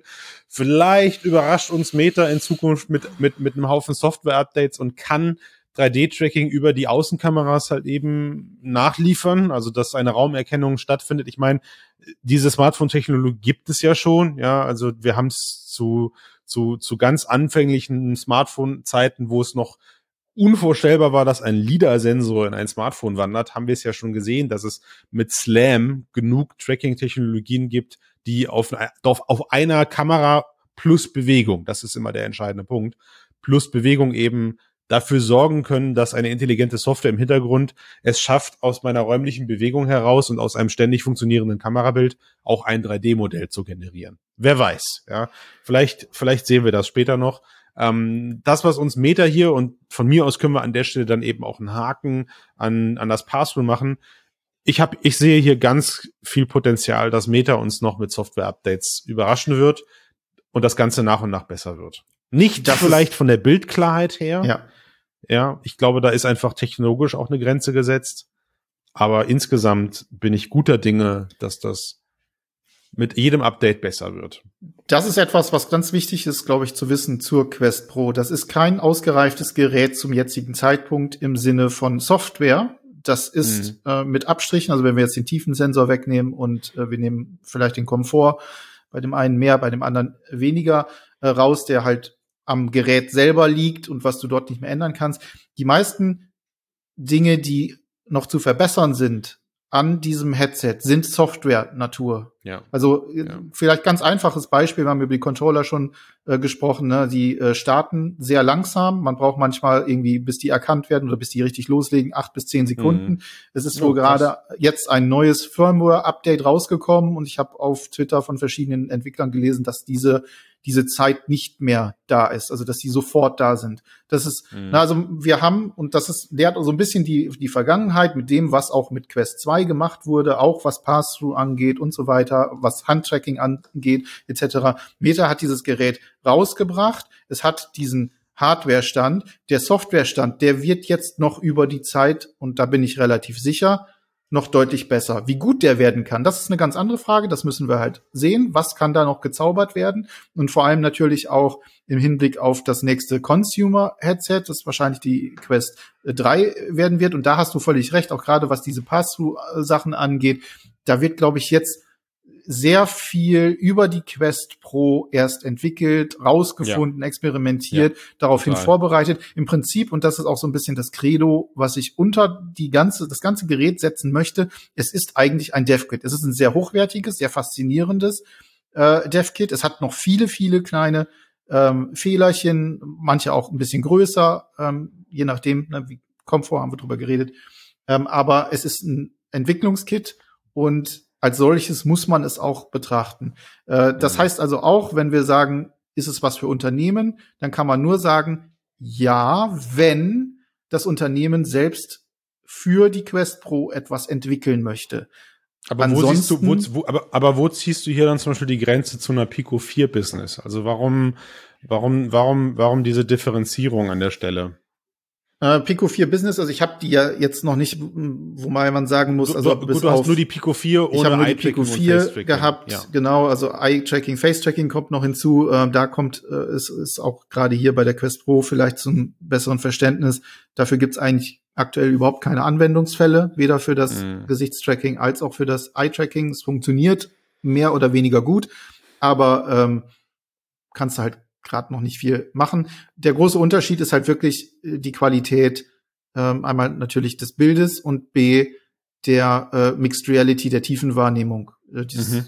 Dafür ist Quest 4, äh, ist Pico 4 meines Erachtens nach aktuell noch nicht zu gebrauchen. Vielleicht kommen da auch noch möglicherweise äh, Updates, die da die Software der Tracking-Kameras Ey, wer ähm, weiß. damit also in Verbindung bringen. Das kann Witz, dann ne? durchaus, genau, das kann noch was werden, also ich will das nicht ausschließen. Ähm, aber für ein Unternehmen oder vielleicht auch generell, wenn wir sagen, Zielgruppe äh, Unternehmen, die Quest Pro, wirklich auch nur, wenn man selber in diesem Bereich ähm, stark arbeiten will oder aber eben halt über zum Beispiel Sachen wie Workrooms äh, und dann eben halt mit Gesichts- und Eye-Tracking ähm, das bislang wohl realistischste ähm, Meeting-Erlebnis oder virtuelle Meeting-Erlebnis mhm. habe. Da können wir ja zum Beispiel ne, auch aus Erfahrung sprechen, also beziehungsweise eigentlich eher ich als du, als wir uns mhm. getroffen haben in der Home-Umgebung, mhm. ah, äh, hier in Mixed da, Reality. Ja, so das, ja, ja. Na, also du, vielleicht zur Erklärung für unsere Hörerinnen und Hörer, ähm, ich hatte die Quest Pro auf, der äh, Christian die Quest 2 bei sich zu Hause. Wir haben uns in meiner Home-Umgebung getroffen und ich habe eben halt Mixed Reality eingeschaltet und das führt dazu, dass der Avatar von Christian in meinem Zimmer herumgesprungen ist. Und das alleine ist ein ganz anderes Gefühl.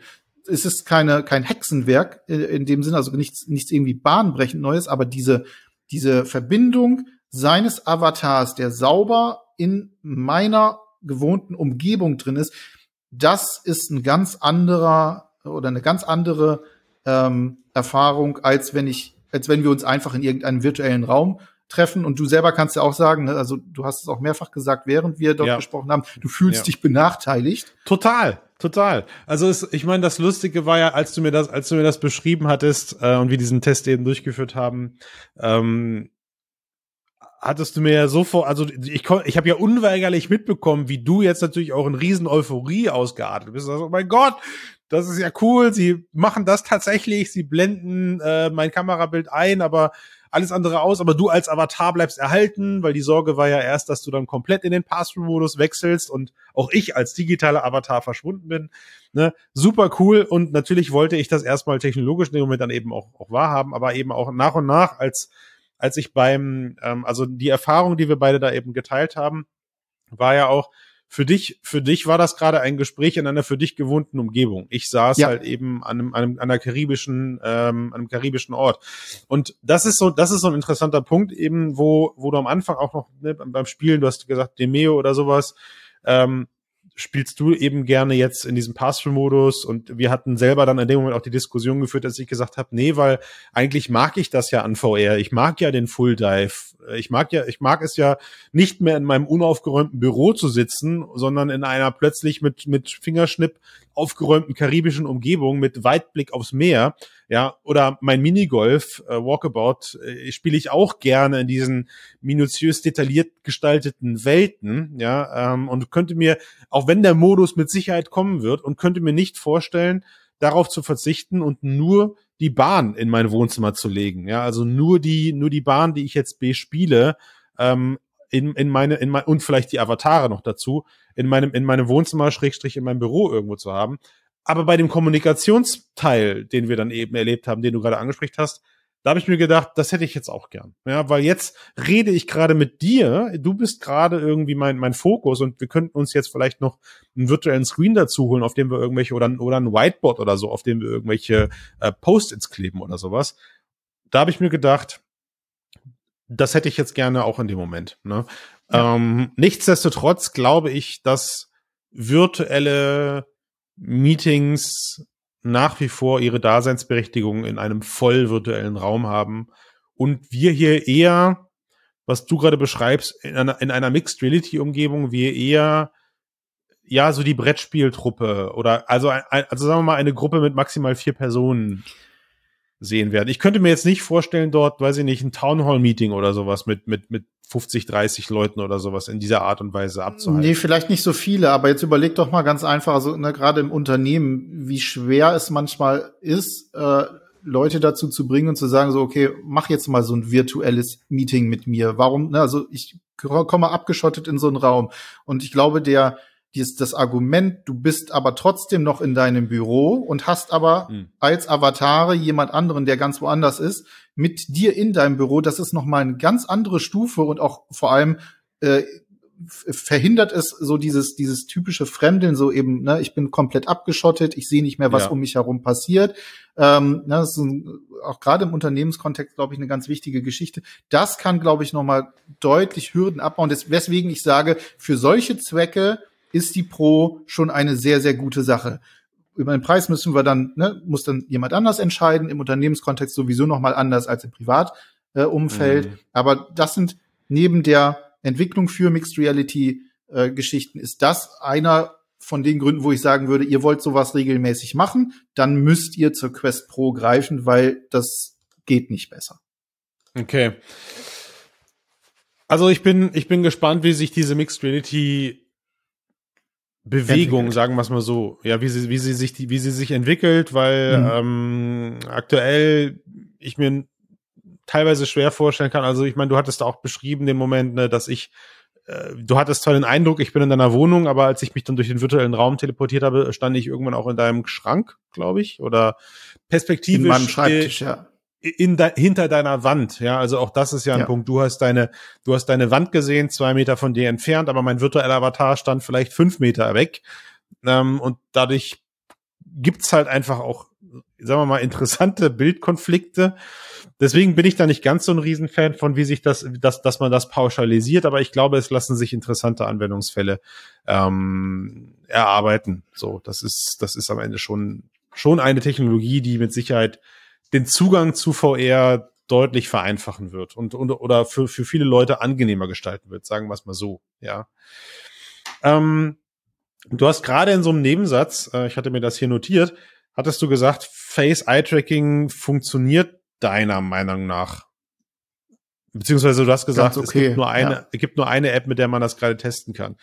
Da würde ich auch noch mal gerne kurz drauf eingehen, weil ähm, es ist jetzt, es ist jetzt meine äh, meine erste Berührungs doch, es ist mein, es ist mein erster Berührungspunkt mit einer Brille, bei der das Ganze integriert ist. Ja, also ich meine, mhm. Face-Tracking mal äh, an einer Kinect oder an losgelösten Technologien auszuprobieren, ist das eine. Ich hatte tatsächlich das Glück vor einem Monat, ähm, das Face- und Eye-Tracking an der HTC Focus 3 auszuprobieren, was mit der mitgelieferten Demo auch, ich würde es fast schon sagen, besser funktioniert hat.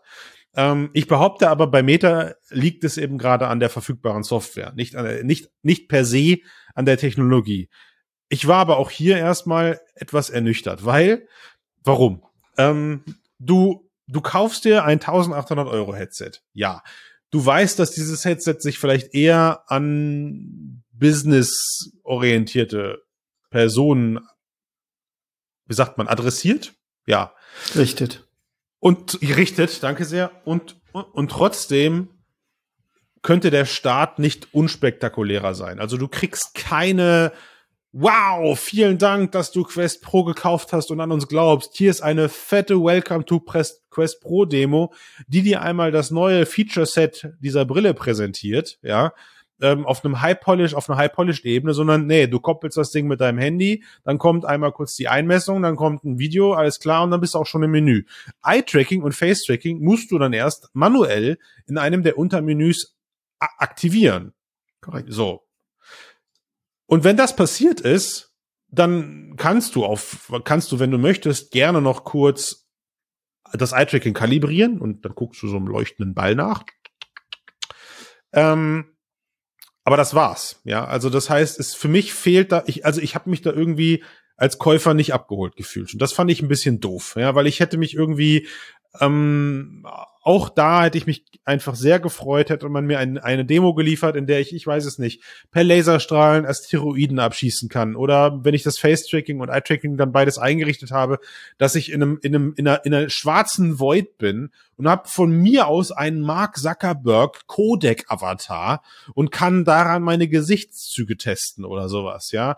Oder, oder hab, oder von mir aus habe ich nur einen, habe ich nur einen, einen, einen weißen Klumpatsch als Avatar, ja, ein, ein, ein nicht, ein, ein, ein non-binären, wie sagt man das? Also halt irgendwas, was mir die Möglichkeit gibt, geradezu ein Feedback zu bekommen, wie gut und wie sensibel dieses Face-Tracking und Eye-Tracking funktioniert. Nee, stattdessen musst du dich selber darum bemühen und gucken, als klar, okay, bei Workrooms weiß ich ja, dass es verfügbar ist. Und alles, jetzt pass auf, alles, was dir dann am Ende bleibt, ist, dass du dann in Workrooms, in deinem riesengroßen Virtual Reality Umgebung, einen ganz klitzekleinen, zweidimensionalen Bereich vor dir hast, wo dein Avatar drin auftaucht. Ich behaupte jetzt aus Erinnerung, dass der noch nicht mal stereoskopisch dargestellt wird, ja, und an deinem kleinen eigenen Avatar, der dann eben vor dir auf dem, auf dem äh, Bildschirm dargestellt, auf deinem Schreibtisch, auf diesem ähm, Bildschirmmenü dargestellt wird, daran kannst du dann erahnen, dass das beides gerade zwar funktioniert und aktiviert ist,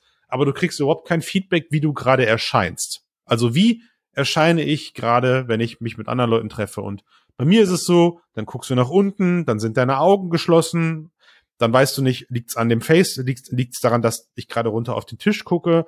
Ähm, jeder, jeder, den ich gerade draußen sehe, der dieses Face-Tracking präsentiert, macht absolut überzogene Mimiken, ja. Die Leute fangen an und lachen und pusten ihre Lippen auf und überartikulieren, um das Face-Tracking zu präsentieren. Aber sobald du anfängst normal zu sprechen, dann kommt aus deinem Mund, aus deinem virtuellen Avatar-Mund nicht mehr als Nuscheln heraus. Ja. Ähm, und also, boah, das hat mich, das war hart, Ben. Das war hart, weil neben dem Pass-Through ist das einer der größten Gamechanger Meinung Meinung nach für VR, weil warum machen wir denn all diesen Quatsch? Warum bauen wir denn ein Metaverse? Naja, um natürlicher miteinander kommunizieren zu können als virtuelles Ich und dann kriege ich eine Brille mit Face- und Eye-Tracking und fühle mich aber überhaupt nicht so, als ob ich so repräsentiert werden will, wie ich gerade meinen virtuellen Avatar sehe. Als hätte der auf der einen Seite einen Schlaganfall und als könnte ich nicht ein sauberes Wort aus dem Mund herausbringen. Setzen ja. sechs Meter. Setzen zwei, sechs. ja, zwei Sachen dazu. Das eine ist natürlich, also du gehst da vor allem jetzt gerade aus Konsumentensicht ran und aus Konsumentensicht bin Habe ich mich vielleicht ein bisschen hinreißen lassen gerade. Absolut absolut unzureichend, was das angeht. Ja, also da überhaupt nicht, ähm, man wird ja in nichts eingeführt, man hat auch wirklich kaum eine Möglichkeit, selber das Feedback ähm, abzuholen, also visuelles Feedback abzuholen. Das ist vollkommen richtig. Ähm, zeigt aber auch nochmal ganz deutlich, an wen es adressiert ist, nämlich an Leute, die sich hinsetzen und die sagen, ich will mir gar nicht äh, auf einem kleinen Workroom-Spiegel meinen Avatar angucken, sondern ich baue mir jetzt erstmal mein Zimmer nach und äh, als, als äh, keine Ahnung, als Metaverse-Version, wo ein großer ja. Spiegel drin ist und wo ich lustige Sachen machen kann. Gibt's auch jede Menge Videos dazu. Ja. Ähm, also sprich, DevKit ganz klar. Auf der anderen Seite ähm, musst du aber auch sehen, also erinnere dich nochmal zurück an die, an den Moment, wo wir uns dann getroffen haben und wo du dann im Prinzip meine ähm, Übertragung von Eye-Tracking und Face-Tracking gesehen das hast. war aber nicht, das war aber nicht der Workroom-Avatar, äh, sondern das Nee, genau, das der, war dann in Home, ja, Home, aber das heißt, ne? also das funktioniert auch schon, also im, im Prinzip, das ist, das ist, es funktioniert schon komplett für den Anwender, egal wo er sich jetzt befindet. Ich weiß. Das heißt, der Avatar ich weiß. funktioniert und es hat, du hast es auch gemerkt, ne, also es ist durchaus natürliche Arbeit und du hast vollkommen recht. Äh, und da erwarte ich auch deutlich, noch deutlich mehr, gerade softwareseitig, wenn ich ganz normal spreche, so wie ich es jetzt auch im Podcast tue und nicht anfange, meine Mundwinkel wild zu verzerren und ganz krass meine Worte zu artikulieren, damit das auch ja. vernünftig auf einem Avatar ja. äh, rüberkommt, ähm, ist es noch zu wenig. Also dann sind die Bewegungen, die Mundbewegungen auch noch Total. deutlich zu Total. wenig ausgeprägt. Ähm, ich gehe davon aus, da hast du, äh, das hast du vorhin auch gesagt, dass da durchaus noch softwareseitig einiges äh, dran gemacht wird und ich, zu machen. Ich glaube, ich glaube, Ben, dass das ist gar nicht so leicht, weil unsere Bewegungen im Lippenbereich wirklich im Mikrobereich stattfinden und da gehört eine hohe Refresh Rate ja. zu. Ähm, das das nascht auch wieder ordentlich am Akku. Also ich glaube mhm. nicht, dass, dass das technologisch einfach per Software-Update so ohne weiteres getan werden kann. Ähm, der Witz an der Sache ist, ich meine, wir haben ja auch in den letzten Jahren damit gelebt, dass es nicht möglich ist und es wurden Technologien erfunden, um das Ganze zu umgehen. Als Beispiel, Workrooms habe ich mit mehreren Personen eben dann auch ausprobiert. Zum einen, weil es Leute gab, die wissen wollten, wie ich mit Quest Pro rüberkomme.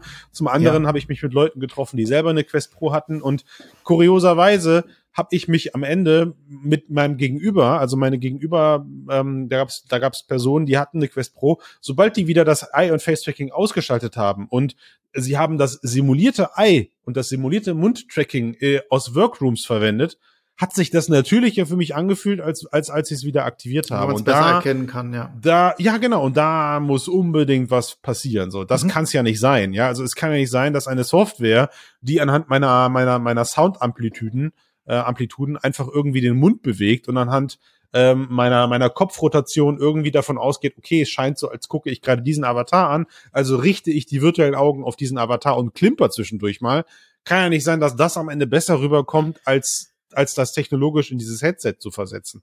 Ne? Was ich mir noch vorstellen ähm, könnte, ist, dass das etwas damit zu tun hat, dass du dort eben halt in einem sehr, sag ich mal, scharf gezeichneten Avatar zu tun, also arbeitest, während du ja in der Realität, ne, mit einem realen Menschen eine ganz andere Form von Kontrast ja. etc. hast. Ja.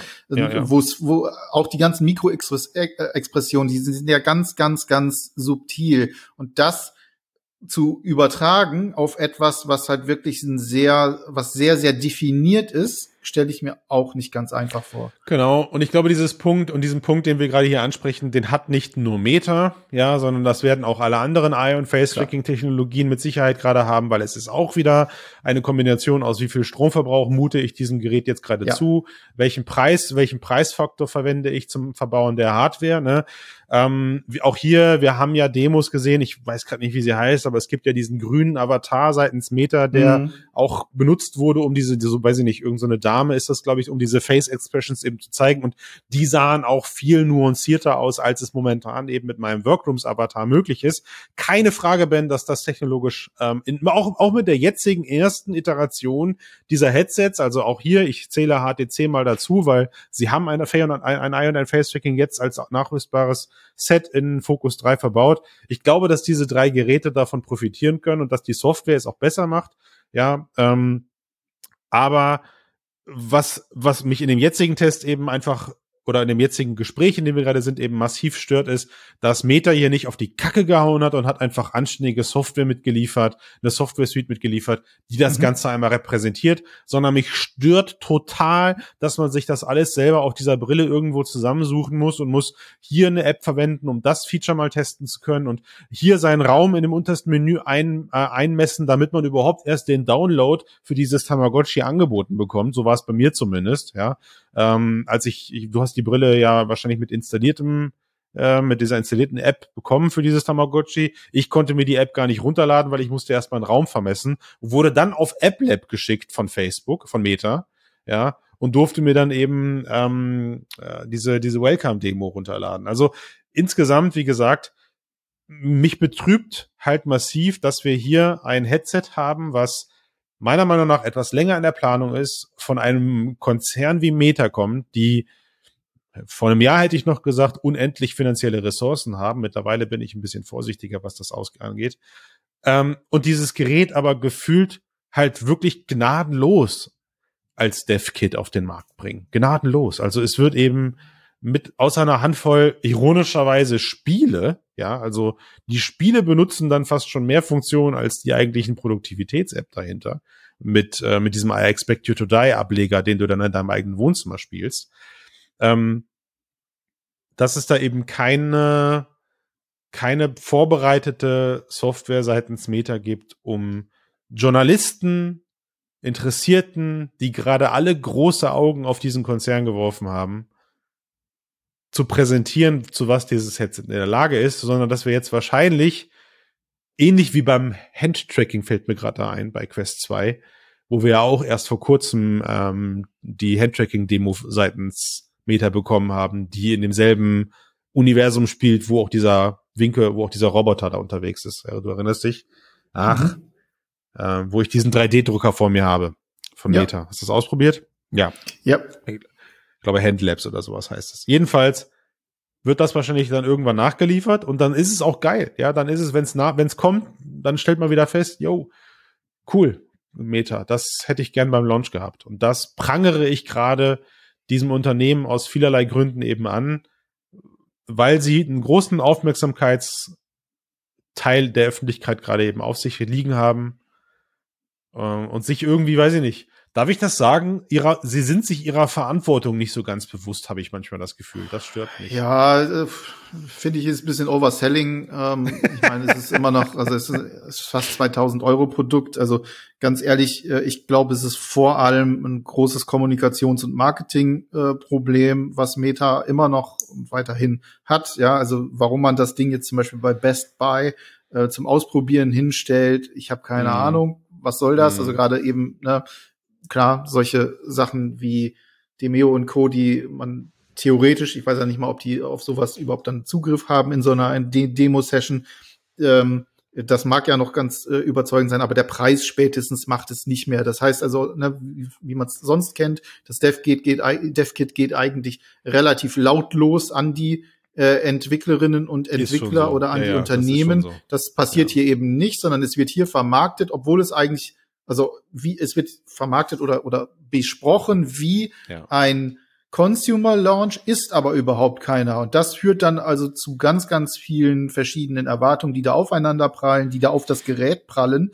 Und da muss man ganz klar sagen, also hier müssen wir auch einen Cut, ganz klar einen Cut äh, ziehen und müssen sagen, wenn ich dafür entwickeln möchte, wenn ich für Quest 3 entwickeln möchte, wenn ich für Mixed Reality entwickeln möchte oder eben halt super realistische Meetings in einer, vielleicht sogar in meiner eigenen App ähm, im Unternehmen abhalten möchte, dann ist das durchaus eine sinnvolle Investition. Alle anderen lassen bitte tunlichst einfach die Finger davon, denn es bringt euch gar nichts. Und das ist, glaube ich, na, also schaut euch Das den ist- Preis einfach an. Das ist mein und, Fazit Ähm, dann gewesen. wisst ihr genau, was Sache ist. Ja, und ich glaube, das ist, ähm, das ist der wichtigste Punkt an der Stelle. Ja, also wenn ich, wenn ich keine Kapazitäten habe, um für dieses Gerät jetzt zu entwickeln, brauche ich es mir nicht holen. Ja. So, das ist also was auch, und ich, ich hadere immer noch mit mir, Ben, ob ich das laut ausspreche, aber jetzt habe ich diesen Satz schon angefangen und muss ihn auch sinnvoll zu Ende bringen. Was bei mir als äh, Berater, Consultant, Freelancer, nenn es wie du willst in dieser Branche, momentan auch immer noch dazu führt, ob ich überlege, ob ich mir diese 1800 Euro Kapital auf meinen Schreibtisch lege, um, da, um am Ende darauf zu warten, ob, ähm, dass ich halt, klar, habe ich genug Kontakte, die mir gerade schon Demos zuschicken. Das ist super. Vielen Dank an alle, die das gerade machen. Ja, ähm, ist super cool. Aber ich, ich befürchte, dass ich diesen, diesen, diesen 1000 oder 800 Euro als reiner Konsument, den, den, der ich gerade eben bin, also ich habe keine Kapazität jetzt zu entwickeln, habe ich nicht. Ja, ich Nee. hätte, nee. ich hätte Ja. Menschen um mich herum, die hätten auch alle Bock, aber wir sind alle ausgebucht bis zum geht nicht mehr. Und wirklich ganz rational lege ich mir dieses Teil auf den Schreibtisch, um hin und wieder mal eine Demo zu installieren, die mir von anderen Studios zugeschickt wird, um im Idealfall da darüber auch berichten zu können. Das ist vielleicht eine Aufgabe, die ich auch habe. Ähm, aber momentan fühlt es sich so an, als kann ich dem Gerät beim Wertverlust bis Quest 3 dann erscheint, in den kommenden zehn Monaten, zugucken.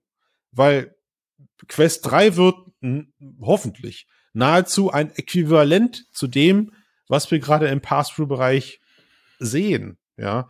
Äh, Und dieses Gerät mir auf den Schreibtisch zu packen, als jemand, der nicht damit entwickeln kann, um dabei zuzusehen, wie, wie, wie, wie monatlich davon 120 Euro Wertverlust passieren, ah, weiß ich nicht, ob ich das gerade möchte. Ja, wenn du jetzt Riesenenthusiast bist, äh, ordentlich Asche hast, äh, Early Adopter generell für Tech-Kram äh, etc., dann würde ich definitiv sagen, äh, wenn du ne, hast du das Geld locker sitzen, dann kauf es dir auf jeden Fall, weil dafür ist es einfach ein geiles Stück Technik und Mhm. es lässt sich auch wunderbar damit spielen, also auch mit den Controllern, ne, ähm, Sachen wie Beat Saber etc., die lassen sich durch das äh, selbsttrackende, durch die selbsttrackenden äh, Controller deutlich, deutlich besser spielen. Natürlich das Bild haben wir alles, haben alles besprochen.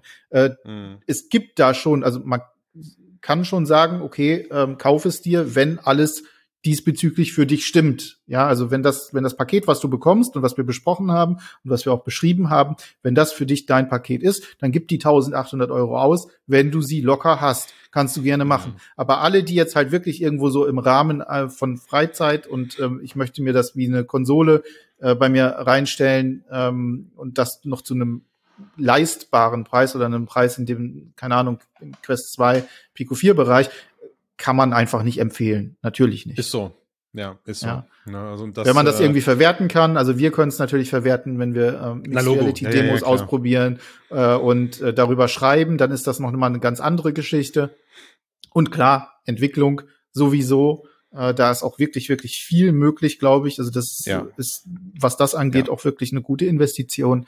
Ja. Ähm, aber es ist alles andere. Es ist, glaube ich, jetzt nope. ist so. Ne? Also es ist jetzt oft genug gefallen. Es ist ein Research ja. and Development Gerät. Das genau. ist einfach Fakt. Und auch auch hier möchte ich ganz kurz mit aufräumen. Ich habe es jetzt leider mehrfach auf ähm, mehrfach auf YouTube gesehen, dass es Leute gab, die gesagt haben, äh, da, Unternehmen würde dieser Preis nicht zurückschrecken, die würden also davon absolut profitieren und sollten das. Das stimmt nicht. Also wer behauptet, ein Unternehmen kann ohne zu zucken 20.000, 20 Quests pro kaufen, um sie dann für irgendeinen Social Collaboration ähm, Use Case zu verwenden, das stimmt nicht. Also das ist so unternehmensfern. Für, auch für ein Unternehmen sind 1800 Euro einfach eine Menge Holz. Im, vor allem, wenn ich im Vergleich dazu für 400 Euro oder für 800 Euro oder sowas eine Pico 4 Business bekomme. Und Ben, sorry, dann ist es in dem Moment gerade mal egal, dass dieses Gerät irgendwelche Pancake-Glares äh, oder sowas hat. Ja, ich habe ich hab ganz viele zufriedene Kunden ähm, in meinem in meinem Dunstkreis, die mit Focus 3 arbeiten und die sind sich bewusst, Ben, dass es dort God Race gibt. Ja, die sind sich bewusst, dass es, dass es, dass es dass es dass es Linsen oder dass es Headset mit besseren Linsen gibt, aber aufgrund der ein, des Einsatzzweckes, den dieses Gerät eben bei Ihnen genießt, ein, ein, ein swappable Akku. Ja, reicht ähm, dann leicht, vollkommen, klar. Leicht zu reinigende ja, ja. Und, und, und komplett zu entfernende ja. Cushions oder so. Vollkommen das ist das, was, was Unternehmen interessiert. Ja. ja. Ähm, es ist, es, es ist kommt immer auf den Mischung. Einsatzzweck an. Also, total. Ja, genau. Total. Also, ne, auch, auch, so. was ich vorhin gesagt habe, also für Unternehmen, die dann irgendwie ultrarealistische oder, oder so realistisch äh, Meetings wie möglich haben wollen, das alleine ist nicht ein Grund, um sich ein 1800 Euro DevKit zu kaufen. Ja, also da nee. muss schon deutlich mehr hinterstecken. Da muss man dann Geht zum Beispiel für sich selbst für etwas entwickeln wollen. Äh, ne? Also wenn ich, wenn ich dann auch wirklich sage, so, ich will jetzt zum Beispiel meine eigene Unternehmens, mein eigenes Unternehmensmetaverse schaffen, dann wäre das eine gute Variante, weil dort alle Technik da ist und man sie absehen kann, dass die noch deutlich besser wird in der nächsten Zeit. Dann macht das Sinn, aber alles andere äh, also wie gesagt, sich gut beraten lassen in dem Zusammenhang, äh, wirklich gut darüber nachdenken, für was brauche ich es. Und da gibt es dann eben halt auch genug Alternativen. Ob das denn nun dann die Pico 4 ist oder äh, die Focus 3 äh, oder was auch immer. Ähm, da gibt's mittlerweile genug Informationen zu, dass man sich da eine fundierte ähm, äh, Entscheidung am Ende treffen kann. Ja, ein schönes Schlusswort, Ben. Ich glaube, allen Menschen, denen jetzt noch so Hinweise fehlen wie Akkulaufzeit oder sonstige Informationen, denen sei unser Test ans Herz gelegt. Ja. Ähm, ich hatte die angenehme Situation, dass ich Ben nur Stichpunkte zuschreiben musste und der nette Herr hat dort ein fantastisches, also du solltest es beruflich machen, Ben, wirklich. Ja, ist, wirklich, oder? Oder jetzt, wenn ich jetzt so, noch Geld also, damit verdienen würde, dann wäre ich, glaube ich, glücklich. Nein, wirklich. Also ernsthaft, sehr schön geschriebener Test. Ähm, ich glaube auch sehr differenziert, weil äh, wir versucht haben, mehrere Eindrücke ein, einfließen zu lassen und ähm, ich glaube, ich, ich glaube, es ist so, wenn ich es für mich abschließe, sowohl Pico 4 als auch Quest Pro, sie waren jetzt beide nicht der heilige Gral, auf den ich mich dieses Jahr gefreut habe. Sie haben. VR auch wieder nur ein Stückchen weit nach vorne gebracht. Haben aber es in ihren Bereichen, genau, sie haben es in ihren Bereichen aber immerhin geschafft, ähm, kein, kein, keine Vollkatastrophe zu werden. Und äh, umso, umso, umso mehr freue ich mich jetzt auch einfach mal ganz, ähm, ganz nüchtern auf das, was HTC uns da jetzt oh, ja. präsentiert. Auch, auch wenn ich immer noch so ein bisschen Angst habe, wenn HTC was ankündigt. Lass aber uns noch das, ein paar Infos abwarten und dann sprechen wir darüber. Genau, aber das, das, da setze ich mich jetzt einfach zurück und sage, hey, setz es auf, Christian, und dann erst kannst du entscheiden und dann weißt du Bescheid, wie es läuft. So ist es. Gut, Ben, ich bedanke mich. Wird nicht das letzte Mal sein, dass wir über Quest Pro gesprochen haben, aber die Zeit habe ich genossen. Vielen Dank. Bye bye.